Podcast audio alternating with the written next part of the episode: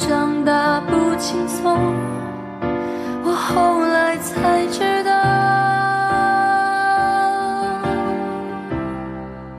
孩子会穿过大雨去懂人间的道理。我知道 Hello，大家好，欢迎收听加倍美丽，我是主播 Gina。Hello，我是 June。Hello，我是那个大年三十出头的东亚女儿珠宝。对这个，首先先祝这个加倍美丽的听友们新春快乐。我们在这个过年期间，然后啊、也一直跟这个群里的这个群友们在聊天，然后就是得知了我们其中一位就是之前啊、认识的，也是从群里认识的一个很可爱的女孩子珠宝，然后她因为呃这个之前跟家庭可能有一些这个局语，然后就呃过年就没有回家，就是自己在外面旅游。这也是可能是他应该不是说没有回家，他是临时决定逃啊出逃临时出临时出逃逃。对对对，逃走了，逃走。对，然后可能也是呃这几年来就是第一次没有在在家过年，是这样吗？是的，嗯，对，然后也是我第一次，就是也是算是有有就是实现我就是内心中一个比较隐秘的愿望吧。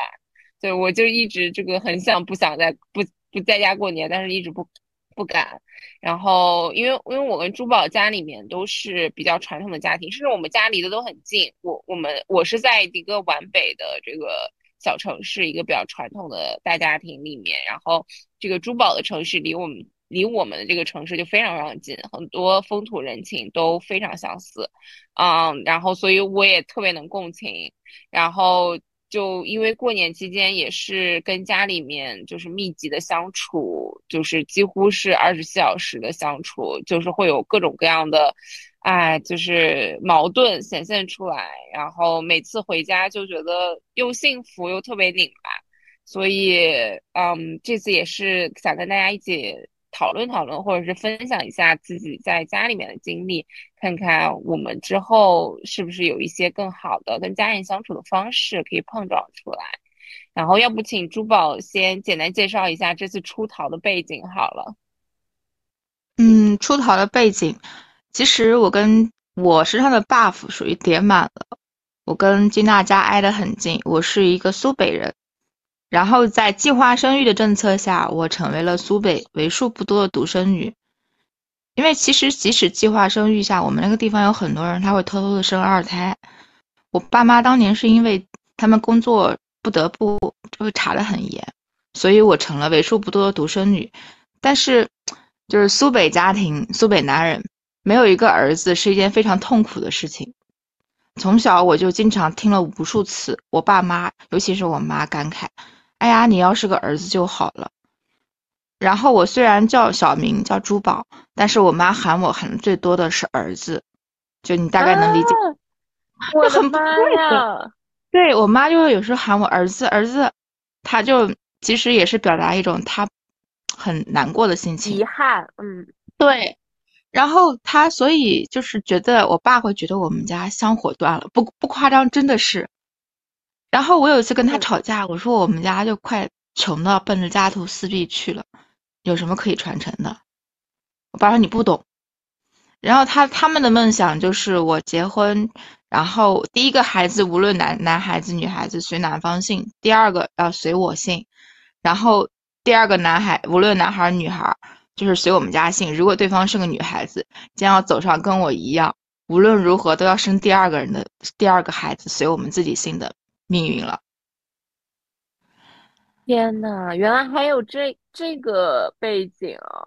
因此，他们对于催婚催孕，他是非常强烈的这个愿望。而且这次出逃最大的一个让我崩溃的点，是我妈在暗戳戳的问我要不要去检查身体，可以考虑冻卵。我都一时之间很难评价她到底是思想先进开放呢，还是思想落后。嗯就是大年三十，我跟他聊了一下，我说我买了保险，然后是怎样，我对自己有一个很好的规划。我本来是想跟他告展示一下，哎呀，我是一个很有规划的人，我可以过得很好，你们不用担心。结果他跟我跟我提了动乱的事情，就是一时之间让我感觉有点接受不了。我还很年轻，你们为什么催成这个样子呢？然后他就开始有点，就是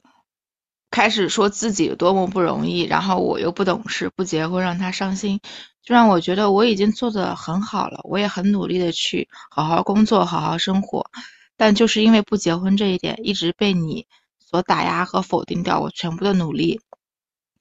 而且咱们老中人嘛，大过年的你非要搞这么一出，我觉得我接受不了，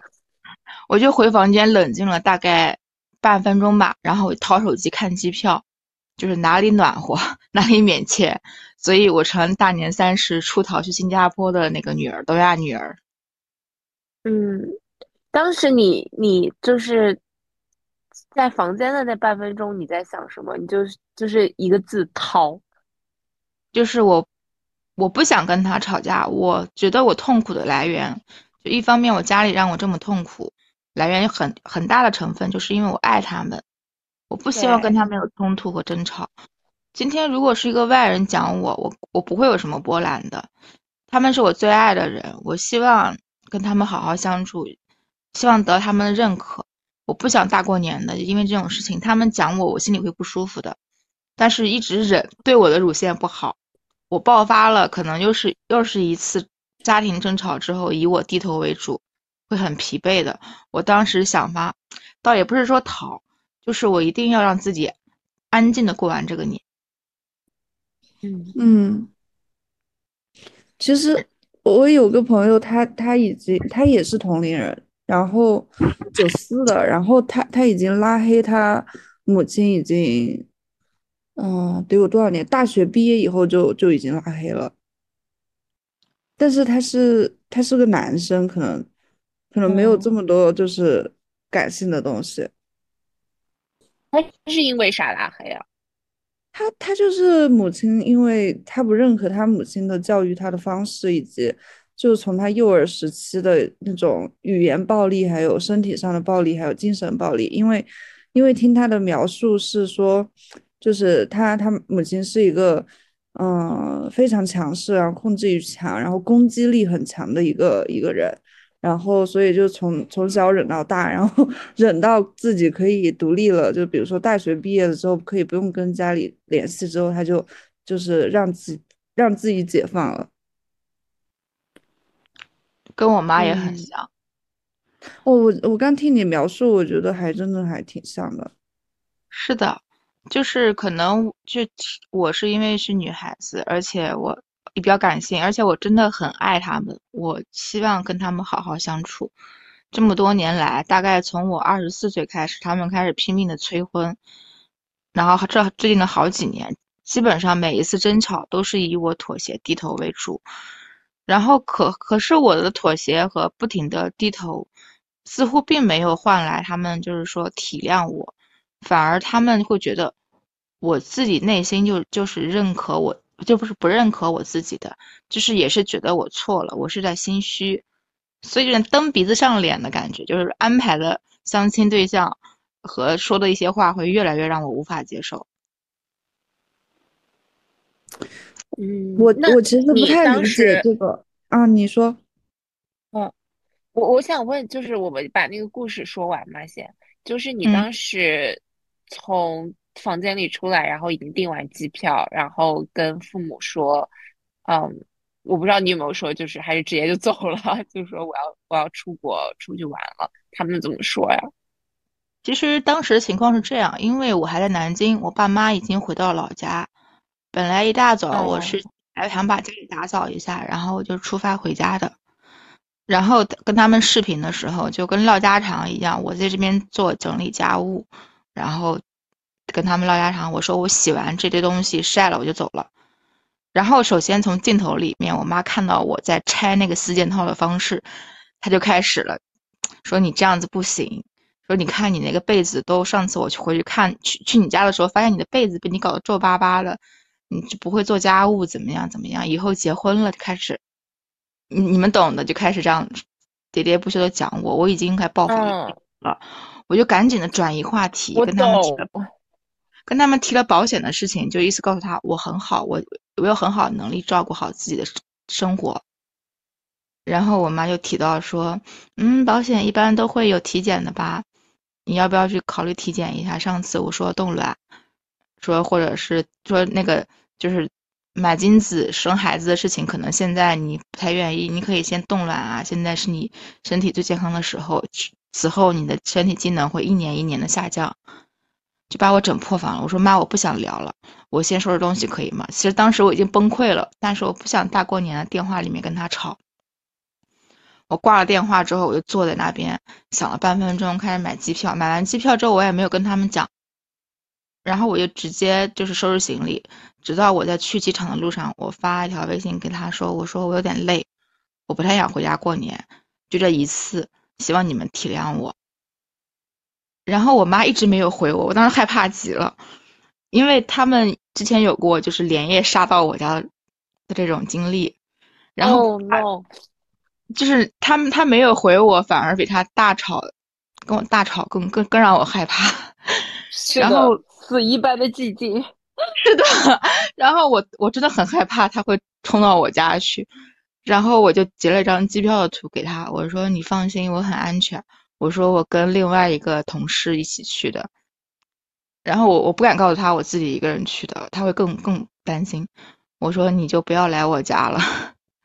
然后我妈当当时立刻回复了一个好字，我看他回复的那么爽快，我甚至都怀疑刚刚他不是没有回我，而是在准备往我家来了。哦。然后我上了飞机之后，我就当时真的很害怕，一个多小时，我先飞的厦门嘛，我就真的很担心，我下了飞机之后会收到他的长篇的指责小小作文。然后我下了飞机之后没有收到他的，收到了我阿姨的。就意思说我妈很伤心，我不应该这样子。然后我就是这种指责，就是让我越发让我觉得我我逃走是一件很对的事情，不然可能到家庭聚餐的时候，一大桌子人在众矢之的。对，我就是他们就不能说攻击吧，就是他们批判的活靶子。我当时觉得自己跑的真好。然后因为航班延误，加上三十没有那个。骑手在派送外卖，然后大年三十吃的是飞机餐和我在便利店买了一包瓜子，但是我就回复完我小姨，我说是，嗯，我知道了，我祝你生节节日快乐，我年后去看你，然后我就把手机和家庭的群全部屏屏蔽掉了，就一个人在酒店里很开心的嗑瓜子喝饮料，就是就是到半夜的时候，我甚至被饿醒了一次，但是我觉得好开心，哦。天呐，我觉得这一切都简直了，就是很像那个，很像那种，就是就是小说里或者是影视剧里的情节，娜拉出走那种感觉，就是终于，就是冲破桎梏，对。天，我觉得珠宝还是很勇的，而且我觉得你的很多。时间点就是和处理的方式，其实都还挺成熟的。嗯，就是我我这次回家，你刚说他唠叨你，呃，就是铺床那个特别特别不好，就是铺的不好啊什么的这种的，我就深有体会。就是因为我最近就一直在，就是很喜欢做一件事情，就是去观察别人的行为模式和尝试理解大家的行为模式。然后，然后我再跟自己有一些就是结合吧。然后我就发现，我这次回家，我一直觉得说，为什么我每次回家就觉得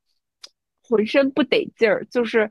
就是感觉在外面就是，哎，也算是一个光鲜亮丽，各方面就是对自己还相对比较满意的一个状态。但是回到家就觉得好像什么都不是，就会变成一滩烂泥，不管是从思想上还是从。这个行为上，就是就是整整个就一滩烂泥，就你也不太想收拾，也不太想出门见人，也不太想有任何的社交或者是干嘛的，你就想自己在床上躺着玩手机，然后甚至跟父母，我我觉得我都不是特别想，就是有有很强的倾诉欲吧。然后我发现有一件事情，就是因为我妈她特别关注细节，就是你你做任何事情，她就是会盯着你。其实你在外面不会这么受关注的，即使是你在一段关系中，或者是你跟你的朋友在一起，大家其实大部分的时间都是各干各的，就是就是自己活着，然后也活在自己的舒适区里，想干嘛干嘛。然后，但是在家的时候，我觉得我又好像被安上了这个二十四小时监控器，就是我做任何事情，就是比如说我换个睡衣，或者说我在我甚至我在卫生间多待了一段时间，我妈都会可能会问我，哎，你怎么了？你是不是有什么事情？你在干嘛？然后，然后比如说我我我做什么事情，比如说我帮他切菜，或者说我帮他。擀饺子皮儿或干嘛的，就在中间中可能，比如说有一点面撒了，或者是或者是有什么东西掉了，他都会用一种，就是他会把这个事儿说出来，就是他会直接说啊，你看你怎么就是这都撒了，或者说你看你这个这都怎么都干不好，其实他不是故意的，他也不是说要就是呃就是说真的批评我或怎么样。但他的行为模式就是这样的，他太关注你了，你的一切行为他都要给一个评价。但是在我们家里面呢，又不会是一个表扬性的家庭，就是你做了一些不错的事情，他也不会表扬你。但是就导致说，你听到的所有的评价都是一些负面的评价。然后我觉得在这样的环境里面，尤其像我们这种情绪会相对敏感一点的这种这种女儿。真的很容易三天就发疯。我大概是这次来到的第，差不多就是第三天的时候，就是开始跟我妈就是大吵架，然后就是吵到也是我跟我爸说，我明年不想回家了。然后但是也是就是坐在车上的时候，因为我妈是这个前过年前几天他那个不小心滑倒，就因为下雪不小心滑倒，把手给摔骨折了，就还在做固定。然后我就觉得啊，确实也很辛苦，因为他这过年，他虽然是他是左手摔折了，然后左手不能动，但他还是仍然可以操持一家的，就是比如说做饭啊，然后帮我帮我就洗水果呀，然后干嘛干嘛的，就还是很厉害、很坚强的一位母亲。然后我就觉得，哎，我妈还是很爱我，不能这么对她，所以我又低头跟她说对不起，我刚刚话说的太。尖锐啊什么的，但是我就觉得确实就是，他们这个年纪了，也好像也不太能寄希望于他们改了。其实我跟我妈的这个吵架，就是我当时撂了一个狠话，就是因为我说，我就说你为什么老是这样子？为什么不能改一改？就是为什么不能，比如说想法想的更全面一点，或者说更尊重我一点？然后我妈就会说，就会说我我就是改不了了。然后我听到这句话就很绝望，然后我就跟他说：“你改不了的话，那我们可能母女关系就只能这么淡淡的。”然后我妈就很伤心。然后我说完之后，我其实也有点后悔了，就是感觉没有必要跟他这样讲。对，是的，但就很纠结，很互相折磨。我们纠结和互相折磨的根本原因，就是我们彼此都爱着对方，只是。对方都接受不了另另一方爱我们的方式。对，我妈其实丁娜，你有没有发现，就是从你这些描述以及我跟你描述的这些过程里，我们的父亲通常都是隐身的。对，我就之前跟我妈吵，点中点嘛？就是强势的强势诉苦的东亚母亲和隐身的东亚父亲。对我，我我之前在朋友圈有发过，就是我很喜欢这么多年这本小说，除了没有一个弟弟以外，我觉得我的家庭跟陈建夏的家庭一样，就是有一个强势的母亲和一个隐身的父亲，也是这一次我出逃的目的地选择了新加坡的原因，其实就是想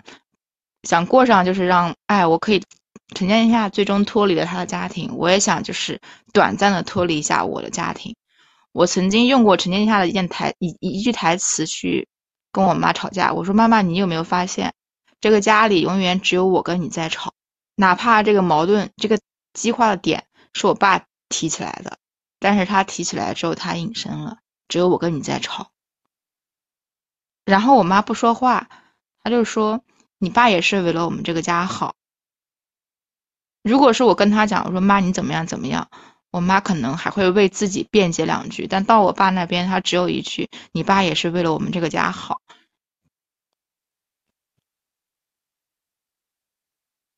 就是，但是我最我这两年发现一个非常恐怖的故事，就是我在我妈这种以及我们这种东亚家庭的环境成长下，我惊悚的发现，我爱人的方式是从我妈那边学来的。总结就是阴阳怪气和暴力执法，就是我会把我妈对待我和我爸这种表达爱的方式和爱人的方式，就带到我的亲密关系里。就是我曾经的男朋友讲过我，他说。我能感受到你是非常爱我的，对我非常的好，但是你太像我妈了，就是这句话让我当时就是破防了。我懂，那你应该很当场就是跳起来的程度。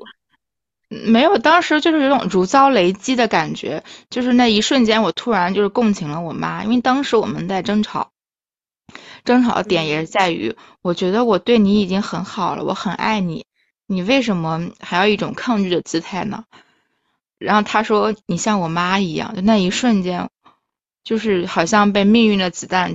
回环旋转着击中了我的眉心一样的感觉。就是我突然意识到，我爱人的方式是跟妈妈学的，虽然我一直在逃避他爱我的方式。嗯。哎，珠宝上大学和。就是你其实是离家更近的，对不对？上大学和工作其实都跟家比较近，所以你比如说一年到头来，就是跟家里的接触还是很多很多，是吧？是的，尤其是我妈妈退休了之后，然后她没有什么，就就是空闲的时间非常的多，也就是我非常崩溃的一点。有可能一个假期我在休息，我妈已经到我门口了。因为高铁真的很快，一个小时就到南京了。嗯，然后她就是来了之后，她也没有说特别的目的，或者说来怎样，她就是说我就来看看你，然后跟我共同生生活一两个礼拜，然后她再走掉。就有一阵子，大概是二二年的下半年，他没什么事情，在这我们在我这边长待了大概两三个月，直到有一次我们俩吵特别崩溃。我说妈，我不想告诉你，但是我实在受不了了，我真的不想和你在一起。我大学毕业之后，我回家可能有更好的机会，但是我没有回家的原因，就是因为我不想和你生活在一起。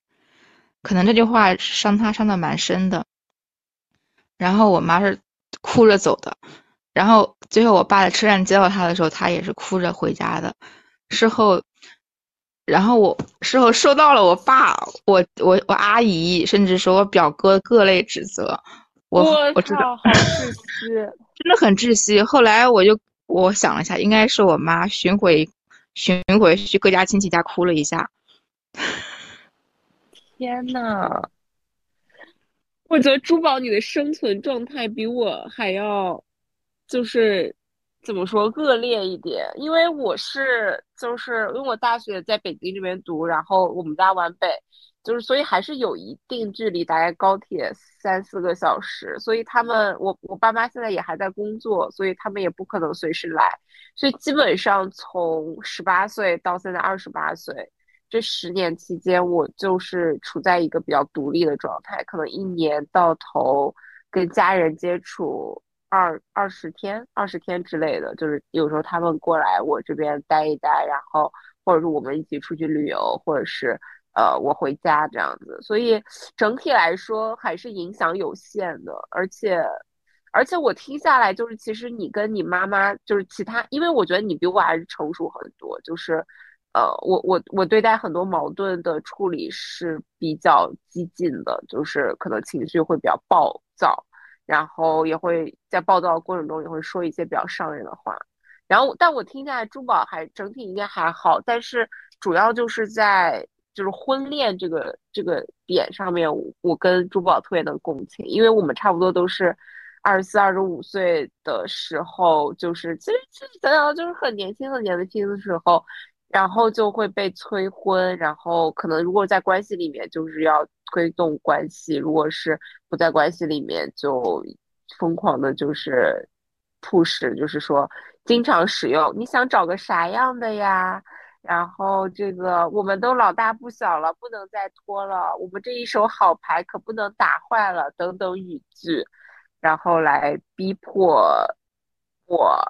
或者珠宝这样，就是去相亲啊，或者说是就是就是在推动这样子。所以我基本上从二十五岁开始，这三年时间吧，就是跟我妈。见面就是逢见面必吵，就是我觉得前两年他夸张到，就是比如说我们十点见面，他十一点就可以开始催婚了，就是可能对他我我，所以我就对这件事情特别不能理解，就是对他来说，一个在外漂泊的女儿，其实他最关心的并不是那些，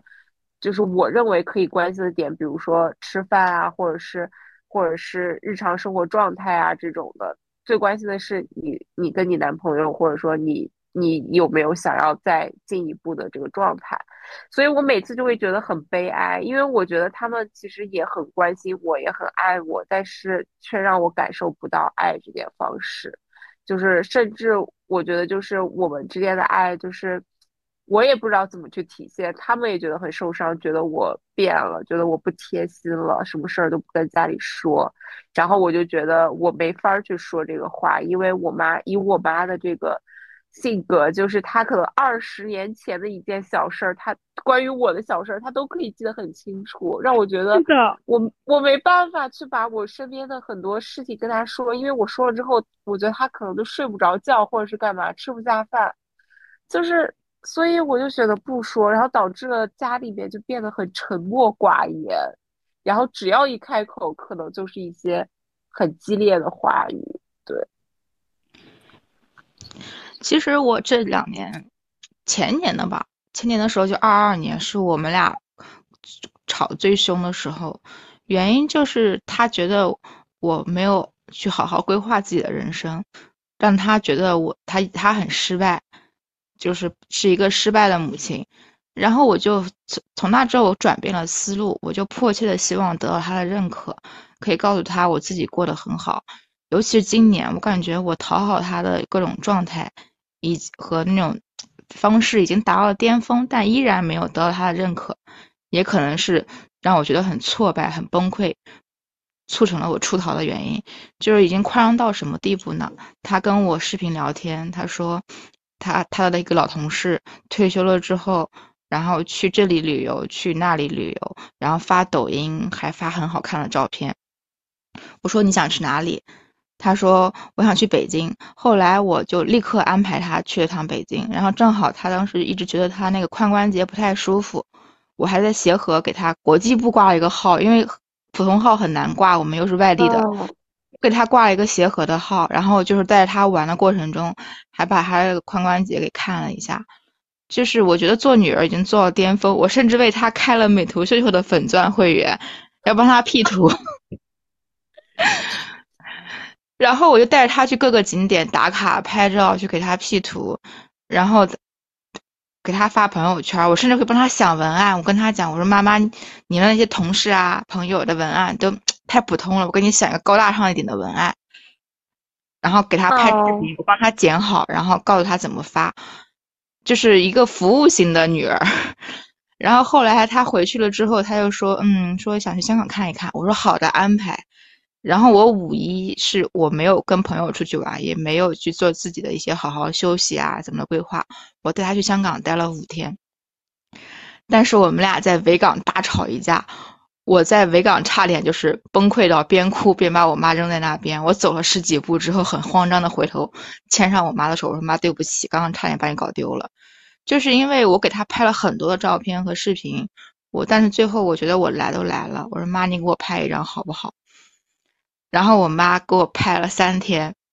没有一张拿得出手的那种照片，就是 每一张崩溃。每一张都拍出了我丑的巅峰。我说妈妈，人家讲爱人才会把人拍得很好看，在你眼里我是这个样子的吗？当时就有点带着情绪说这这句话的，他可能就感觉到了，他突然就也有点小爆发，说：“你以为你给我拍的很好吗？拍的一点都不好。我这次出来玩，我一点都不开心，就是因为一件很小的事情，可能我情绪有点怨怼。”他又全盘否定了我其实安排的非常好的旅行，甚至否定了我这个人。然后那一瞬间，我的各种情绪一下爆发了，我当时就边哭边大步往前走，我想就是我不要跟你在一起了。但是我走了十几步，我突然意识到这是在香港，我妈妈语言不通，她也甚至都不太会用一些软件，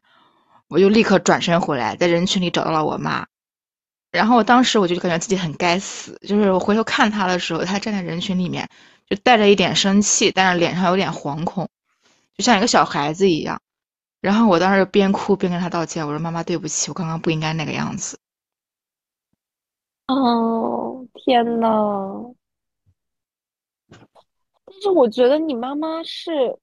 她是就是在家里面是没有什么压力的，对吗？就是他他有经历过挫折吗？他有，但是可能因为我爸还有工作，就是陪他，而且比较忙，陪他的时间比较短。然后他可能就是精力已经他退休了嘛，然后精力旺盛到无处发泄，可能就把目光盯在了我身上。我甚至给他报了瑜伽班，然后跟他讲，我说你可以去练瑜伽，然后你要有什么爱好的话，我再帮你去研究一下。他觉得浪费钱，他自己过得很开心。我觉得没有爱好真的是。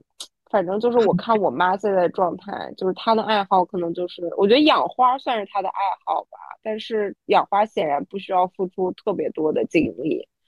然后，然后我妈就是因为她是家里面最小的女儿，嗯，然后我觉得从小到大，可能他的哥哥姐姐们，就我的那个舅舅姨们，就也比较相对比较疼他吧。然后姥姥姥爷更是很疼他，然后就是。她嫁给我爸，然后我爸又是那种就是皖北老实男人嘛，就是虽然说不会表达，但是也没有让我妈受过什么苦。然后家里头，反正嗯，就是也是两个人一起操持。然后我也是那种别人家的小孩，比较听话懂事。然后所以他就也是就是就是他也是这种精力无处安放啊。再加上我觉得他没有受过什么挫折，导致他就是。也不能说心胸狭窄，是导致他的，呃，就是这种抗打压能力和这种，就是叫叫逆商吧，我觉得就是很低，嗯，然后所以他才会关注很多细枝末节，然后一点小的事情都会被放大嘛。所以我我刚刚问你这个问题，是不是跟我妈这样也比较像？就是我今年不是去年骨折了一次嘛，是我觉得很小的一个事情，甚至我觉得。嗯，我是骨折了吗？我很好啊，没有什么影响的。然后他告诉我，他得知我骨折那天夜里，他一夜没有睡得着。然后第二天早上起来，嘴巴上起了很多那个疱疹，就就是焦急的。然后我就觉得我只是脚趾骨折了一下，怎么会这样呢？他就说你不懂，你不懂妈妈爱孩子的心情。但他这种表达和这种方式会让我觉得压力很大，导致后来。我生病以及我们家那个鸡窝事件，我都完全没有告诉他。我觉得告诉他之后，他可能就是完全睡不着了。如果鸡窝事件告诉他，我觉得他绝对就是立刻就会冲过去，然后而且甚至可能会揪住一个人，就揪住一个瓢虫，二话不说上去开打了。对呀，对呀，肯定的，我也能想象到，如果是我妈的话，绝对也会这么做的。嗯，对。然后我就自己处理完了之后，有一天。晚上跟他视频的时候，他发现那个，嗯，你是不是不在自己家里？因为我当时住朋友家里嘛，嗯，我就简单的跟他描述了一下，然后我妈就，这么大的事情你不跟我讲，你太让我伤心了。我说不是，我说是我是怕你担心，我觉得我能处理好，我处理好了，我才告诉你。当时距离鸡窝事件结束已经有一个快一个月了，因为我想缓一缓再搬回去嘛。然后我跟他讲，我说结束一个月了。我之所以没有搬回去，是因为我想缓一缓，甚至我想的是给那些鸡从派出所出来之后，我给他们一点搬家的时间。嗯，对，快速 brief 一下鸡窝事件，就是珠宝一战成名，在我们群里，就是他突然发现某某天晚上到白天，可能有几十个男人在他们家门口驻留过，然后我们就在群里面分析，呃，是不是有人泄露了珠宝的这个这个地址，然后把他这个地方描述成鸡窝，然后就有男人过来，因为那些男人。显然都是说，首先都是表情，就是说是在找这个地址，然后其次都是一些就看起来就是很吓人的那种男的，然后后来就是经过各种曲折的报案啊，然后住到朋友家里，然后抓住人问啊等等的方式之后，发现原来鸡窝是隔壁，隔壁住了住了住了一些这个这个对这个相关从业者，然后。然后，然后这个对，然后被这个被被端了，最后的结果是被端了。对，但但之前中间过程还是挺吓人的。然后还好有那个可视化门铃，对吧？就是所有人都独居女性都过去买可视化门铃，太吓人了。就是现在我，我觉得就是我在我们家里，我爸基本上是属于隐身的状态，不仅是。是我跟我妈之间的争吵，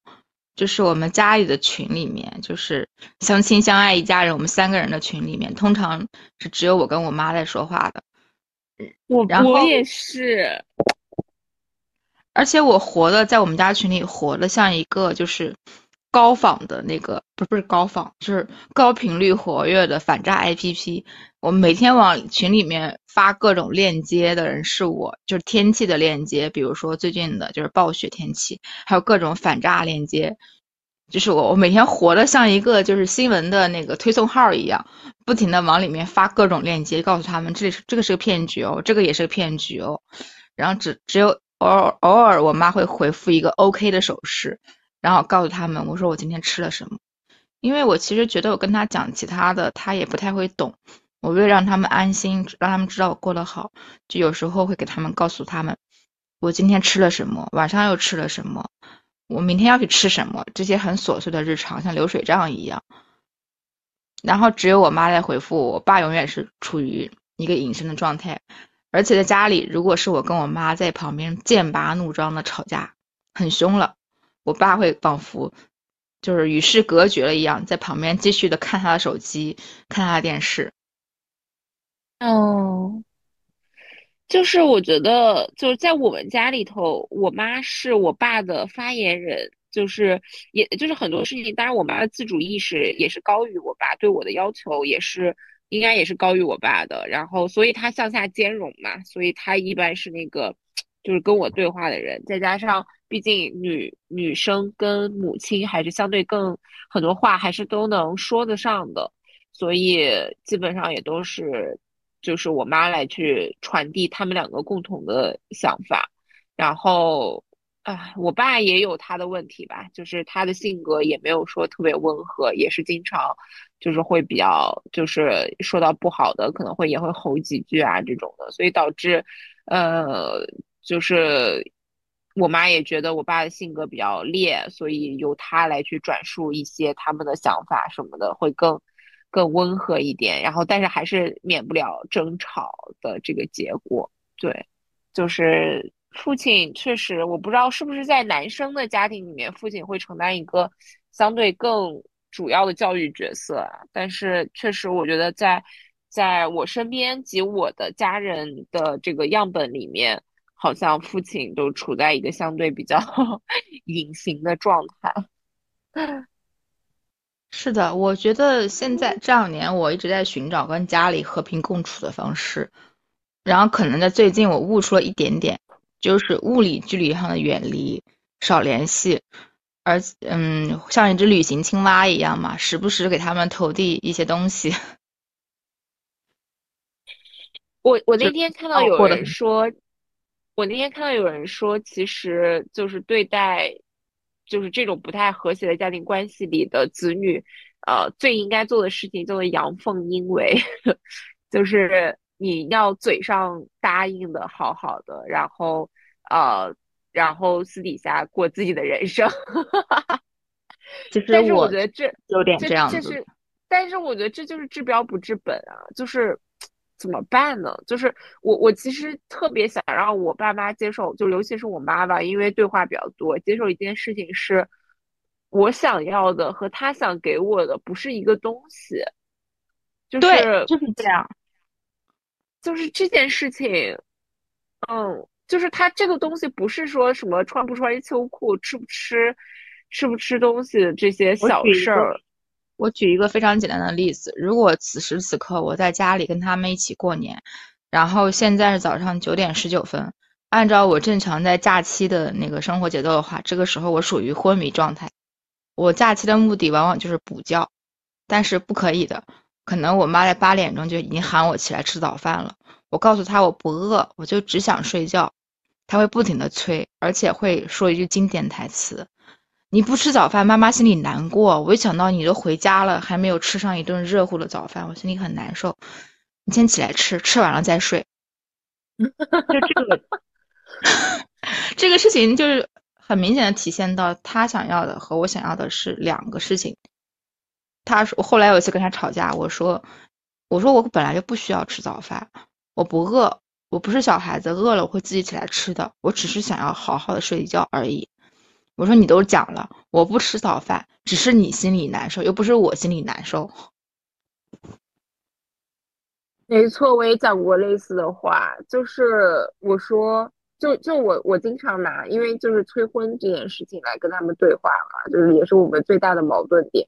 然后我就说，就是其实你们不要去只提出问题而不解决问题，就是就是因为我在北京嘛，就是我们家也没有渗透到北京，所以就当然有一些亲戚朋友在北京，但是可能也没有什么特别合适的人可以帮我介绍，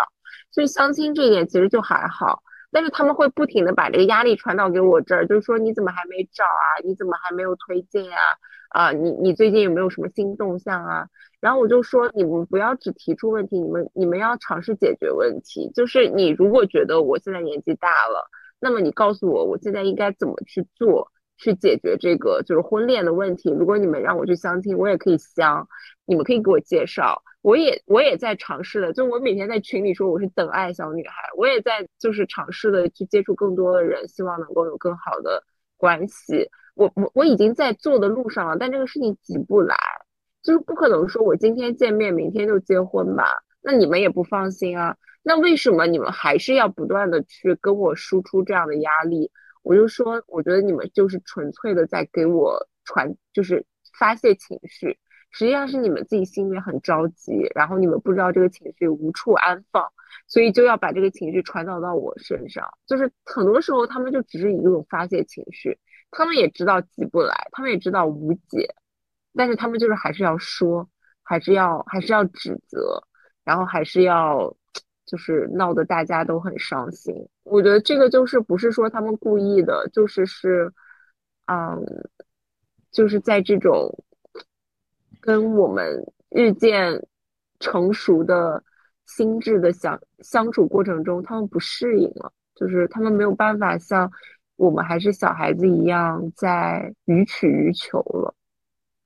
是的，所以会伤心。妈会说：“哎呀，你变了，你小时候多听话，多懂事啊。”然后我说：“你说了，我是小孩子的时候，因为什么都不懂，我我我什么都听你的，我当然听话懂事。可是现在我大了，我是一个成年人了，我当然有自己的想法和自己的生活方式。”然后他就会亲情裹挟我，他就说：“哎呀，你不懂，你无论多大，你永远是妈妈心里的小孩子。”你不懂大人爱小孩子的心，就父母爱孩子的心永远不会停，就巴拉巴拉巴拉这种的，就是会让我觉得很崩溃。我我只是告诉你，我大了有自己的生活方式，不能按照你想要的去过生活。他就会讲很多亲情的裹挟。后来我就会自己会看一些书去排解一下自己的负面情绪。就有一次我特别崩溃，跟他吵架，我说妈，你是在吹狗哨吹狗哨似的虐待我。我们俩有时候。比如说我回家或者他过来，我会半开玩笑半认真的跟他讲，我说妈，我们达成友好停火协议，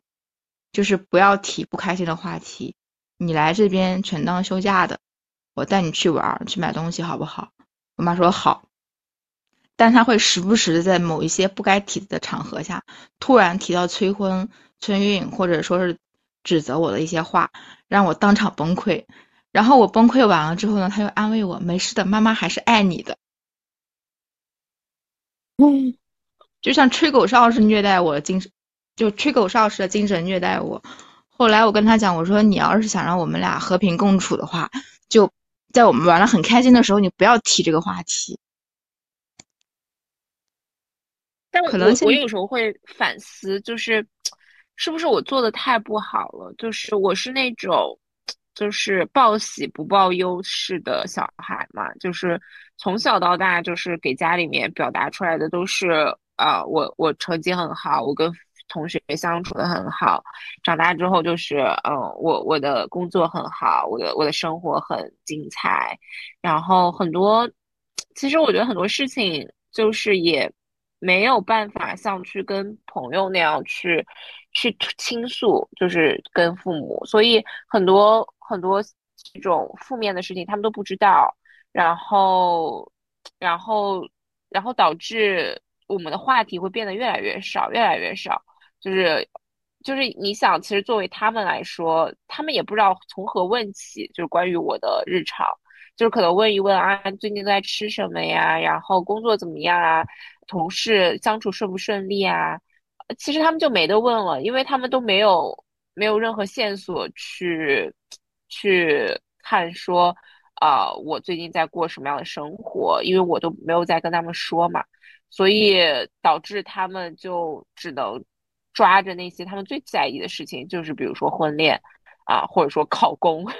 类似于这种事情吧，然后就是跟我去啊，就是给我压力，所以我也在反思，就是到底是不是说我我我我跟他们说的太少了，所以从去年开始，就是啊，当然我也开始，我也听从这个群里大家的建议，就是我开始跟家里面抱怨，就是说我说压力好大，其实还好啦，就是都都就大家都懂的。然后我都，但我会在群里跟他说，啊，压力好大，然后最近好忙，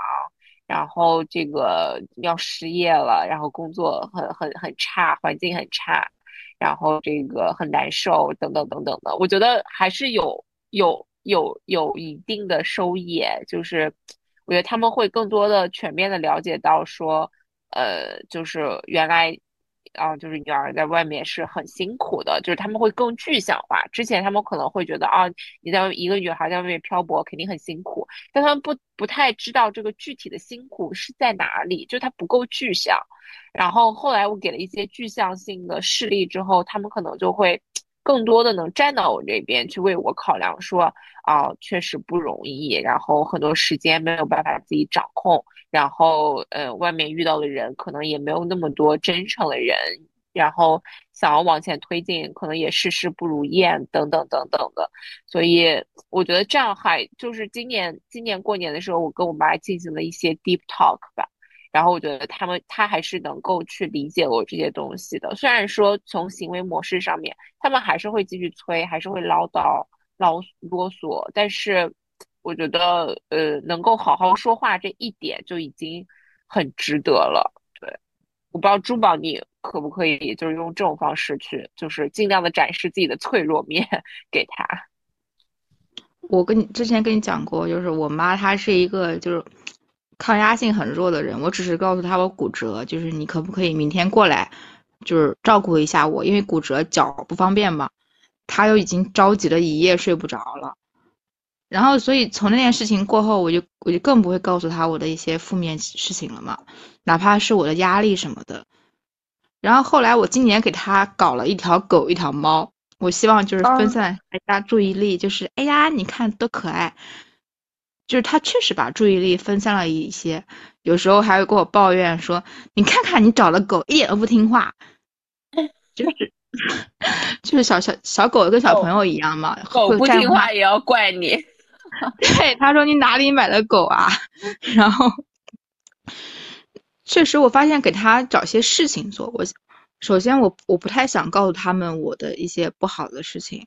他一方面会很担心，第二方面他们我妈这个人吧，她就是刀子嘴豆腐心，她可能会在跟我吵架的时候，她讲的话永远是比我难听的，她就是会用用我不好的事情来指责我。比如说我跟她讲，我说跟同事之间就关系不太好，可能合作工作中遇到了小人。如果我下一次跟她吵架的时候，他会说我，你看你这个人有问题，你跟自己的妈妈处不好，你跟同事处不好，还有小人背刺你，人家未必是小人，就是因为你你让人家不爽了，就你懂了这些点吗？嗯，就是我跟他讲一些不好的事情，可能会成为将来他攻击我的点。无论是当下让他睡不着觉，还是日后的他攻击我的点，我都不太想。所以我想的就是，我现在三步走方略。第一步就是占用他的精力，给他报各种爱好的班，然后给把小动物给他让他照顾。第二个就是他提出诉求的时候，我尽力满足他。比如他说他说他同事去旅行了，拍了抖音和朋友圈很漂亮。我说 OK，我立刻我看看我有没有假期，我带你去，我给你整全面的，我开美图的会员，开剪映的会员，帮你安排的明明白白的。第三个就是我会主动的跟他讲一些我的日常。他有时候会，他以前也像，就是你说那些情况，他对我的情况了，就是了解的很少，他自己会脑补一些事情。我现在就会像一个就是流水账机器一样，告诉他，我说今天我吃了什么好吃的东西，然后旁边商场开业了，我过去领了好多那种就是类似于伴手礼一样的东西，然后今天下暴雪了，你看我包的像个粽子一样，从头到脚。就是我在努力的扮演一个合格的女儿，去让她放心，让她安心。但是，好像大多数时候是有效果的，但总有一些时刻，比如说过年，她看着别人啊含饴弄孙的这些场面，可能刺激到她了，让她爆发，然后也让我就是这三步走的方略全部都打了水漂，也让我很崩溃，直接一个大溃败。对我直接就是挂了视频之后，想了两分钟，掏手机看机票走人。哎，我觉得就是你们家庭跟我们家催婚的这个有一个最大的不同点，就是似乎就是你身上背了很多这种，就是传承的这个责任。我非常非常不理解，就是你你们，我不可能很多人都不能理解了，包括我自己也不能理解我爸妈对于儿子的执念。就我有自己的名字，有自己的小名，然后他基本上就喊我儿子，从小喊到大。然后我小时候还没有意识到这是一个不太好的地方，直到长大了之后，我跟我一个朋友讲这个事情，他说你妈其实把你把一种不该寄托的希望寄托在你身上了。然后后来开始催婚了之后，他们明确表达我要生两个孩子，第二个孩子无论男孩女孩要随我姓。我突然意识到我朋友那句话了。然后，而且我爸爸看别人，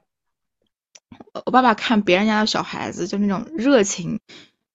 就是就是已经让我觉得有点害怕了。就是我妈她现在不是退休没什么事情嘛，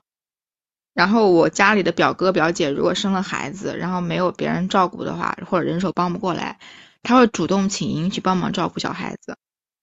然后我就但照哎。照顾小孩子是一件非常辛苦的事情。然后我嫂子生完孩子，她帮忙照顾了两个月，我感觉她都憔悴了好多。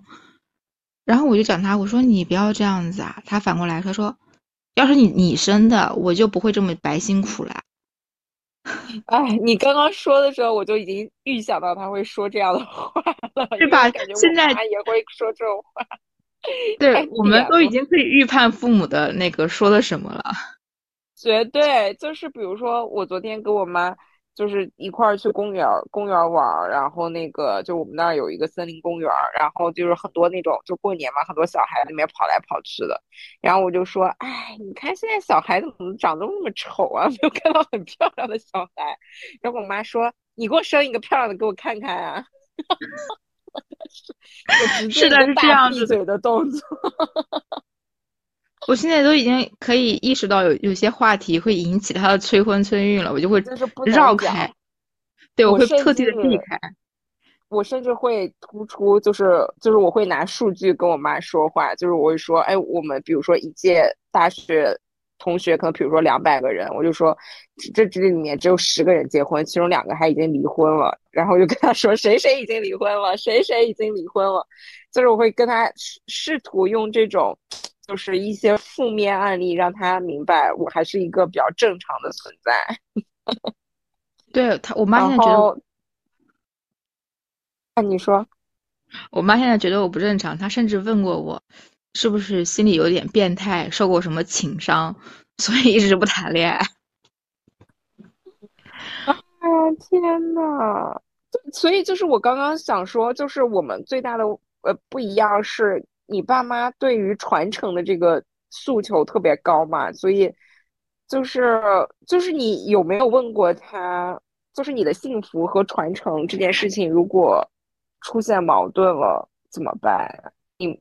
你爸妈有想过这个问题吗？还是说他觉得这就是一个合二为一的事情？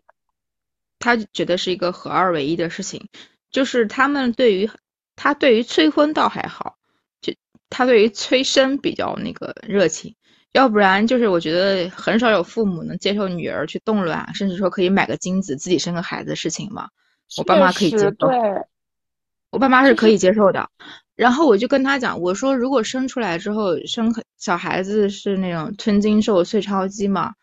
他觉得我和爸爸帮你一起养，我们三个人总不至于养不好一个孩子吧。然后我说那我的生活质量会大打折扣啊，但他不这么认为，他会认为这不是让你的生活打折扣，反而是你未来生活的保障。然后他讲说，你看啊你平时对我那么好。然后我的什么东西你都给买，还带我出去玩，还怎样怎样，还带我做医美，然后我比同龄人年年轻了好多。然后我就跟他讲，说的很好。对我给他，我带他去做医美，然后特别搞笑的一件事情，他做完之后，他回去见朋友，他他要巡回是见朋友，就是证明，哎，你看我最近是不是变年轻了？就是我觉得我对他已经非常好了。他说，你看，这就是有孩子的好处吧？如果说我今天没有你。我怎么会这么开心呢？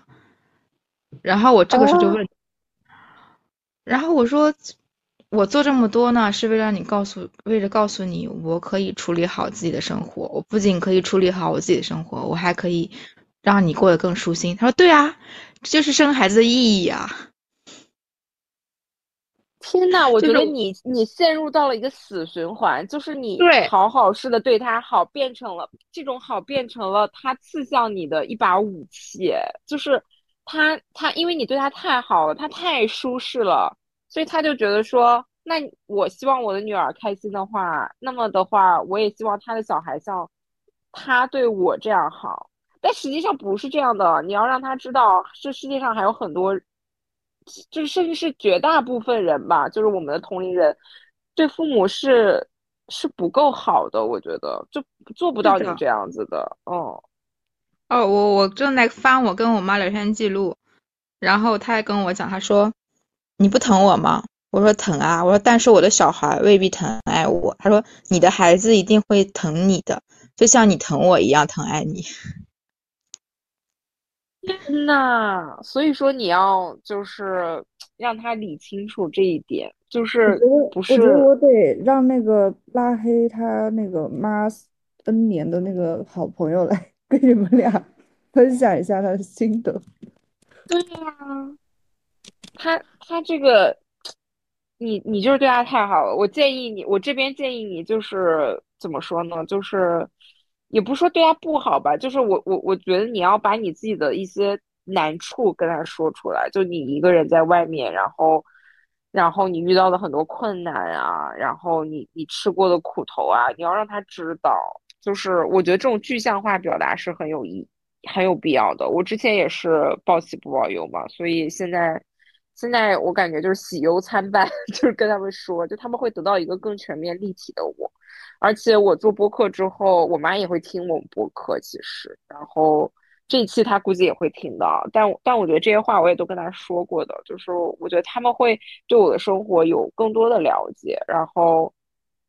就是我觉得出于人性的角度和出于一个母亲或者是父母对于子女的天生的疼爱的角度，他们就不会去给你特别多这种伤害性的动作了。嗯，因为因为我觉得父母也是，就是那天我妈也是说，就是我我现在因为看了一些心理学书籍嘛，然后也会看到关于原原生家庭对对小孩一辈子的影响。比如说，我觉得最典型的对我的影响就是我是一个相对讨好型的人格，因为就基于我刚刚说的，就是在我们家里面其实是几乎是只有打压没有表扬的。虽然说这个打压并不是故意性的，但是确实事实是这样子的，然后导致。呃，导致就是我从小到大需要去获得认可，或者说需要让我去感受到爱的那种，呃，状态的话，是是我必须要做出一些成绩来后的结果，导致我认为的爱是需要去自己去争取和和去呃，就是自己自己做出结果之后去获得的一个奖励，而不是而不是天生的爱，所以导致我。长大之后，呃，在亲密关系，甚至跟朋友、呃，跟同事相处过程中，我会不自觉的去讨好别人，我需要去证明自己值得被爱，才会收获到爱。所以我也因为这个性格吃了很多很多苦头，包括在亲密关系里面，包括很多跟大家的相处里面，其实太过在意别人的眼光啊，很内耗啊。我是有过很长一段时间这种，嗯。就是不好的相处模式的，直到这几年，我觉得随着我自己也有更多的经济话语权，然后也年纪也长得更大嘛，然后见的东西也更多，世面更广之后，我的内心会更坚定一点，之后我我的这种状态才会改变一些。但是我我我把这件事情也给跟我妈跟我爸说过，然后我妈就说。就是他也意识到这件事情，他说：“但是妈妈也是第一次当妈妈。”他就真的说出了那句话，就是说出了那个电视剧里面那句话，就是他就说：“我们也都是第一次当父母，有一些不好的做的不好的地方。”然后他说：“但是也都做过来了。”就是就是他他其实还是也是有点死鸭子嘴硬嘛，就是，然后但是我就觉得，确实就是他能够说出这句话。反省到这一步就已经够了，就是也要给他们成长的时间，但是你不可能在，就是不可能是让他在温室里成长，就是还是要 要要要让他们见风雨，见见见一些真实的世界吧。就是我感觉珠宝你刚刚说的那些，在群里面疯狂的发一些这个什么天气啊，你的状态啊，我我不知道那是你真心想发，还是你觉得你要发才去发。就是我觉得这个还是有很大区别。我我觉得是我要发的，就是他有时候跟我讲，他说他有时候跟朋友聚会，朋友问他讲你女儿最近做什么呀，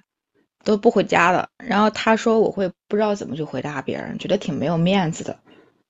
然后我就会我听了之后，我就不希望他会在有这种不好的情绪和不好的那种体验嘛，我就会主动告诉他我最近做了什么。就包括这次出来玩，我知道他非常的生气，他都不理我了。但是我还是会像旅行青蛙一样给他发我的照片，给他发那个什么我吃的东西啊，告诉他。对，我觉得就是因为你太照顾他的情绪，就是其实你一直是给了他很多，就是舒适区嘛，你把他的舒适区做的很大，然后导致你自己的舒适区被压缩的很小。然后，对，对，这样的话，我觉得就是我们东亚女儿可能的，就是不好的一点，就是会极度的压缩自己，以渴望去拯救父母嘛。但是其实最近也有很多论调，就是说父母不需要你拯救，就是他们的这些问题是他们自己的课题。我觉得这些话说出来其实很冷冰冰啦，就是可能也我们也很难做到，因为毕竟我们也深爱着彼此。但是确实，我觉得是有一些方法可以去，可以去缓和的。比如说，我最近这最近一年吧，就是我最开心的事情是跟我妈的关系，我觉得有了一个相对登上了一个新的台阶，是因为我们可以进行一些成人间的 deep talk。就是以前更多的还是啊，他在以一个大家长的权威来去，嗯，就是。就是教我做事，然后我可能就是以一个敷衍的态度去面对他，导致我们每次聊天都不不欢而散。但是这就是从去年开始，就二三年开始，我尝试的去站在他的角度和也让他站在我的角度去沟通，然后虽然说每次也是也也有爆发过一次大争吵，就是有那种就是心跳过快，就是恨不得立刻要马上从从窗户上跳下去的那种这种那种时刻。但是我觉得到今天为止还是取得了非常大的进步，就是很多事情你要接受他们，嗯，就是底层无法改变，但是从相处的过程中是可以去更多的缓和的。我的珠宝，你可能要也是要跟他，就是不能太宠着他，不能太惯着他，就是要让他知道你多难。对你已经处理你的工作，你的生活已经已经用尽所有的力气了，就是不可能说再为了他去进一步压缩自己了。就其实我一直是非常的爱他，而且很心疼他，因为我爸工作的话，基本上常年不在家。他自己一个人在家，我又不在家，然后就去年的时候，他手切菜被切到了，他跟我讲说他去缝了几针嘛。是事情过了大概有一个礼拜我才知道，因为那过去的一个礼拜我在出差，一直很忙。然后我就问他，我说怎么弄？他说当时晚上稍微包了一下，第二天觉得不对劲，才去的医院缝针的。就是可能因为他自己一个人生活，可能没有别人照顾我。我如果是我自己一个人生活，我遇到这样情况，我可能就是好烦啊，要又要去医院了。但是听他讲，因为爱他，我有更多的心疼他，因为这份心疼和爱，我会加倍的对他好。加上我就像我和你一样，一直是被打压式的，无论做多好，都会换来一句“不要骄傲啊，继续努力”。我迫切的需要。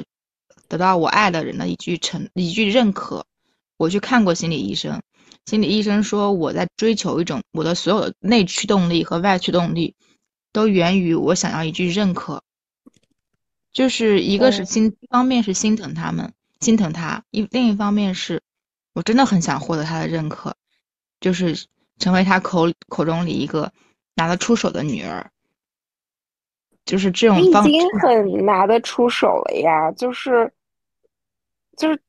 他他他就是他说什么你对我更好，然后呃，就是你对我很好，所以我你的女儿也你的小孩也一定会对你更好，这不就是一种认可吗？其实也是他刀子嘴豆腐心的一种负面情负面影响。就后来我跟一些他的朋友阿姨聊天嘛。那阿姨就开玩笑说：“你妈把我在我们面前把你夸的跟朵花一样，说今天终于见到花本人了。”然后当时我是有点惊讶的，是有点惊讶的。哎呀，你在别人面前会夸我，因为小时候我跟他出门的话，如果有别人夸他家夸我说：“哎呀，你家小孩长得很很好看。”啊，我妈就说：“哎呀，就丑小鸭一个，成绩很好。”妈说：“哎呀，又不是第一。”就是别人夸我，可能就中国式父母嘛，要谦虚两句。但是在小孩子来观感是很不好的，然后包括长大了之后跟他分享一些我的成就，他也会否定。就是当时那个阿姨说那句话的时候，我是很震惊的啊！你在别人面前会夸我，包括那天他跟我说我对他很好的时候，其实我冷静下来，他可能也知道我对他非常好，但是当时我因为我们俩处于一个争吵的环境，他在表达对我一种认可的时候，我会误解为。你不是真的认可我，你只是为了催婚催生而已。就之前我去看心理医生，心理医生说，可能就是说大家认为讨好型人格就是是一种就是不太好的性格，但是如果说我能够把这种想要获得一种认可，转化一种转化为一种正向的驱动力，去促使我把自己的生活过得更好的话，是好事。但就是心理心心理医生认为，目前我对于我妈这种讨好是一种有点病态的，就几乎她提出除了生孩子以外，我基本上都有求必应了。是因为你觉得做不到是吗？做不到生孩子，就是或者说很快做到，所以你就用这种方式在其他地方去补偿的感觉。对，对我就是有点补偿他的心情。因为跟他出门，他基本上见到一个孩子就要过去逗两下，就给我压力非常大的。就是他表明他很喜欢小朋友，然后很喜欢小孩子，而我给不到。他每次抱完孩子，人家还还给人家孩子父母，他那个眼神就恋恋不舍的，就让我压力真的很大。唉，可能是需要在亲情中练就一些钝感力，就是要让要让父母知道，就是就是我们都是一些独立的个体，谁也没有办法最终照顾对方吧。对，对，所以我觉得这一次出逃其实算是一个很大的改变了。就不仅于我，于我妈也是。我在直到上飞机的，在飞机上的一个多小时里面，我的心跳就，我的手表监测，我的心跳都在一百二以上，就坐着不动就已经到了一百二。一方面，你当时是，你当时是激动还是会害怕？一方面是激动，一方面是害怕。然后 我当时 就，我看我的手表上心率的时候，我都自己都笑，我在干什么啊？因为我真的很害怕，我落地之后，我手机会被小作文和指责给淹没。然后我落地之后，就发现他好像也很平，算是比较平静的接受这个事情。然后虽然有一些亲戚的的话，但是我觉得就这样吧。之后我给他发我的照片什么的，有两张拍特别好，他还会告诉我说：“嗯，拍的好。”哦，那那其实对啊，你看，其实父母他已经在提升了，就是就是这这这不是一个巨大的进步吗？就是对吧？我我觉得其实有时候父母也会给我们一些惊讶的，就是，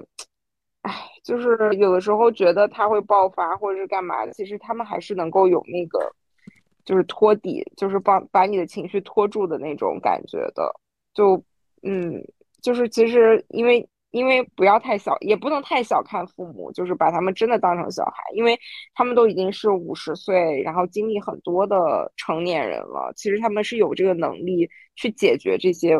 这些问题的。而且我觉得，就是回到老家之后，发现大家过的都是一地鸡毛。就是你以为那些老家的小孩们都按照父母的想法在，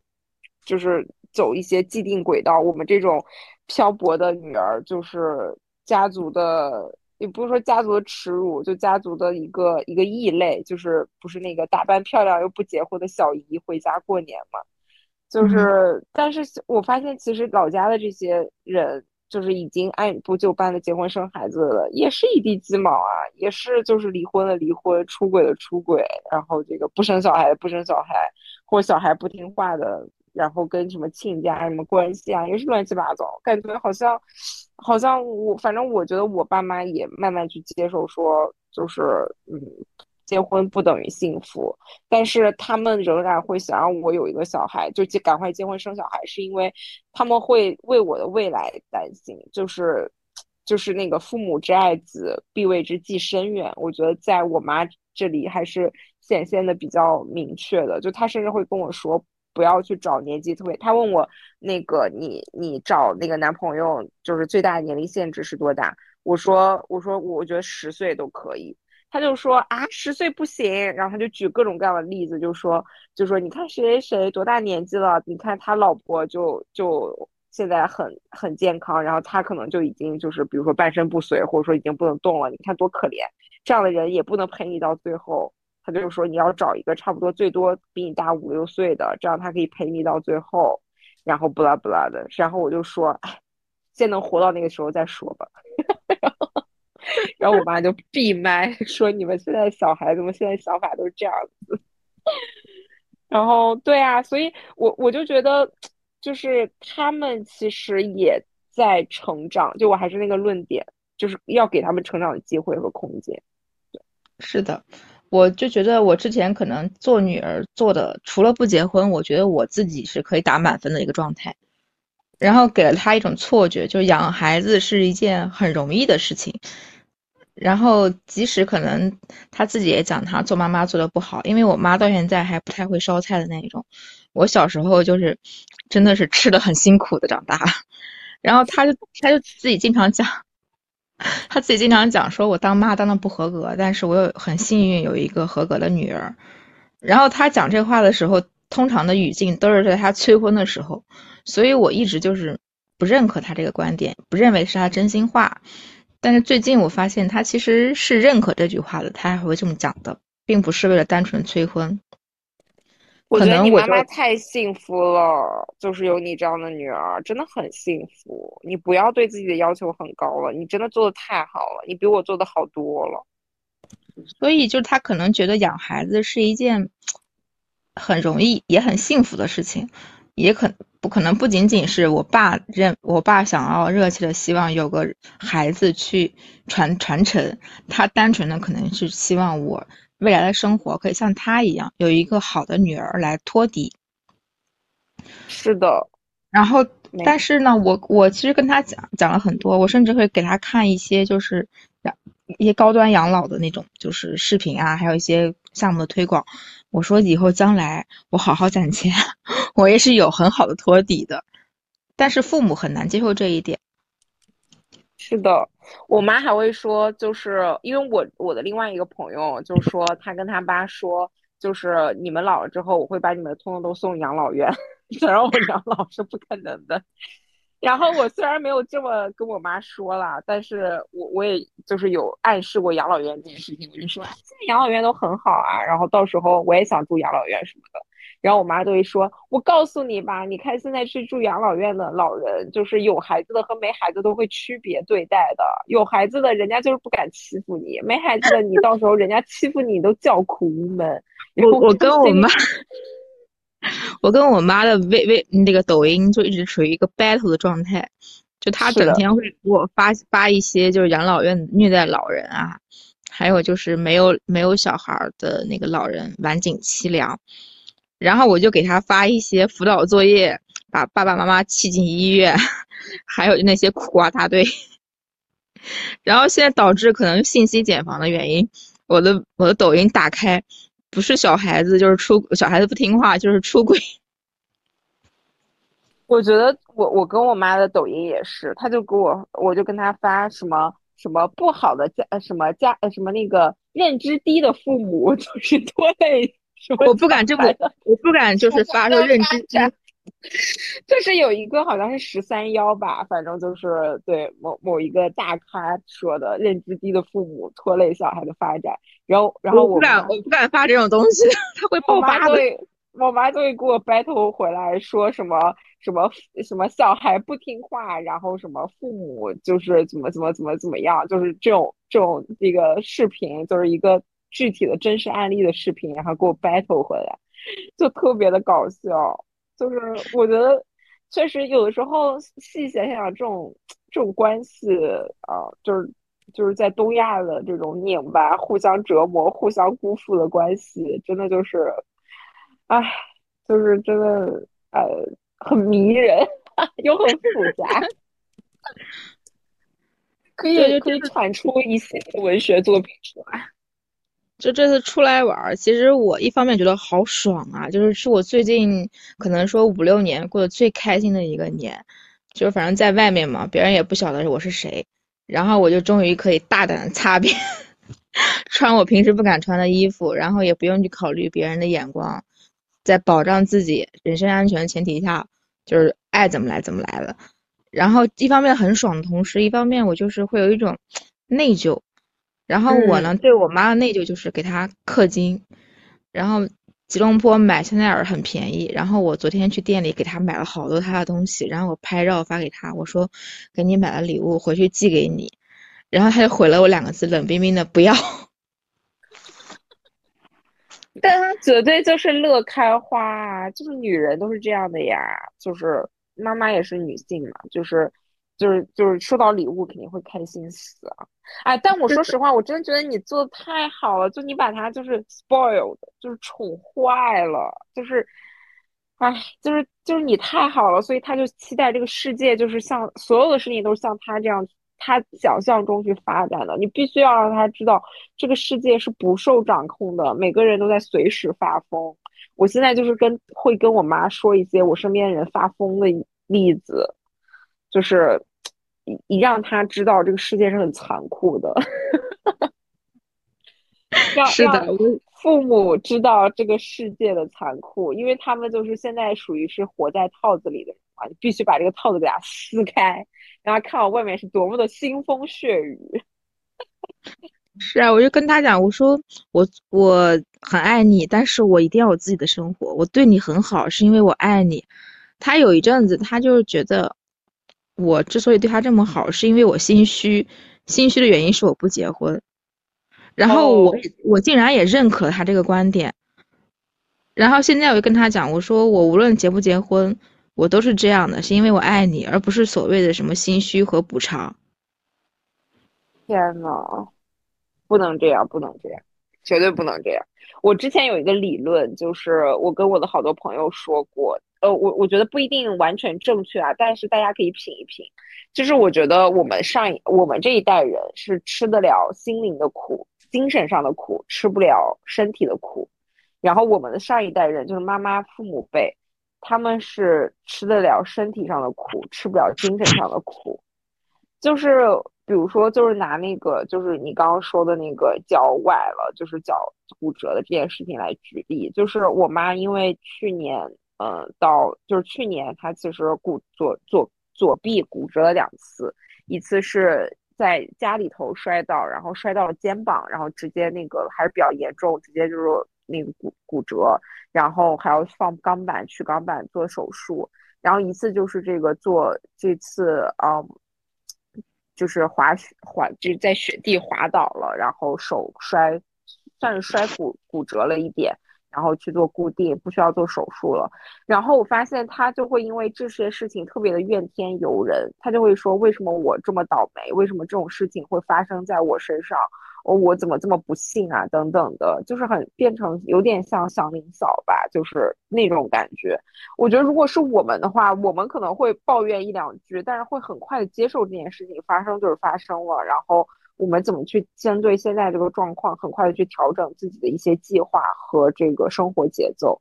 嗯，所以所以所以再加上他们自己平常的生活就可能比较简单，比较安逸，所以任何一件外界事情的。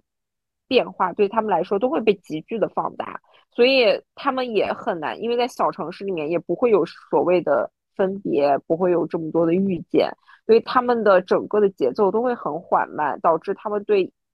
的精神这种就我刚刚说的这种逆商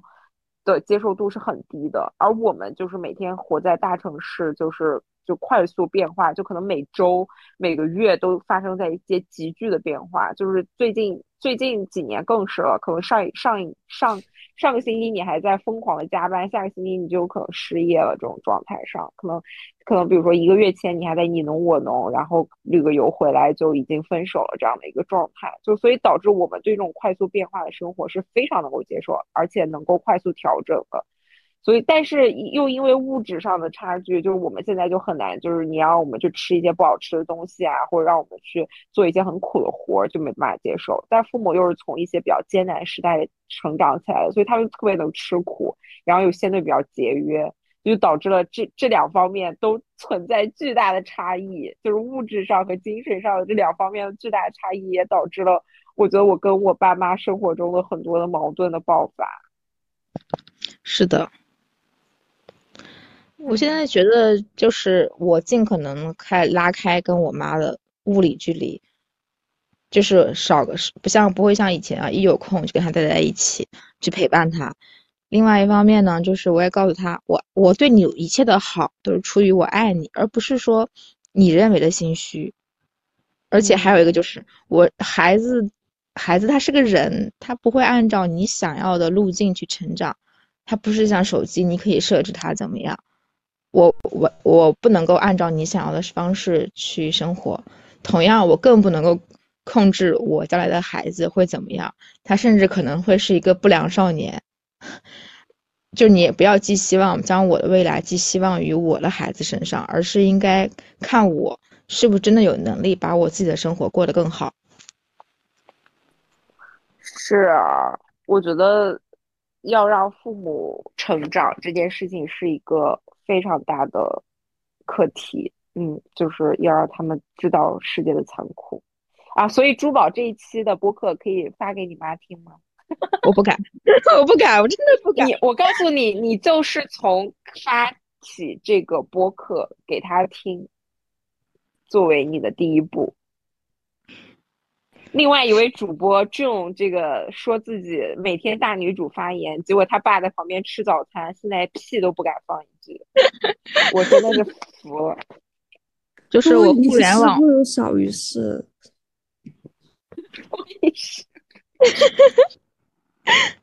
就是虽然每天我群里就是很大胆发言，经常发疯，我是那个最硬的人吗？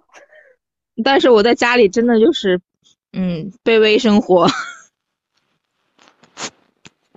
我我觉得你就是这一期也没有聊什么不能聊的吧，就是你你也有深刻的去剖析啊，然后然后你也有这个你的同伴跟你做对比，我觉得很适合发给父母听啊。我努力一下，看看我把把勇气提升。而且我不是昨天在那个调侃我说我把我的比基尼照片没有屏蔽爸妈吗？我说我已经做好挨骂的准备，结果没有被骂。没有，然后我看就抖音那个有是有浏览记录的嘛，然后我妈已经点进去看了，还因为我是放在一堆照片里面，她还点了个赞。啊，对呀，你看齐，对吧？就是父母其实他们的接受度也是，就是是有的吧？我不能说接受度很大，是有接受度的。是以前我穿一个稍微胸有点低的裙子，他都会追出来给我硬生生套上一个防晒衣，让我才出门的程度。变到可以变到可以给我比基尼点个赞了。对啊，如果你一直让他待在舒适区，那就不会，就是他就不会，他就永远都很舒适嘛。你必须要让他一点一点的感受到这个这个外界的一些尖尖锐的部分，好吧？从你下次等你等你跟你妈关系稍微再缓和一点，他比较。这个状态比较好的时候，可以把这个播客发给他听。好，我们这如履薄冰的一生。先把礼物，先把这这这几天给他买的礼物寄给他，然后等到他心情收到之后，心情缓和的时候，再把播客的链接发给他。你也你也要用那个吹狗哨的原理去 去，就互相吹狗哨。没错，没错，就是与人斗，其乐无穷，把这个当做一个自己的课题来做。是的，好呀，行，那我们今天也聊了不少，对，希望就是这个这期播客也给这个听众们一些启发吧，就是在互相，哎，互相相爱的这个关系里面，我们怎么样才能做得更好？嗯。好的，祝大家都有一个好的生活方式和精神状态，以及新年快乐！新年快乐！那就这样喽，拜拜。嗯，好，拜拜，拜拜。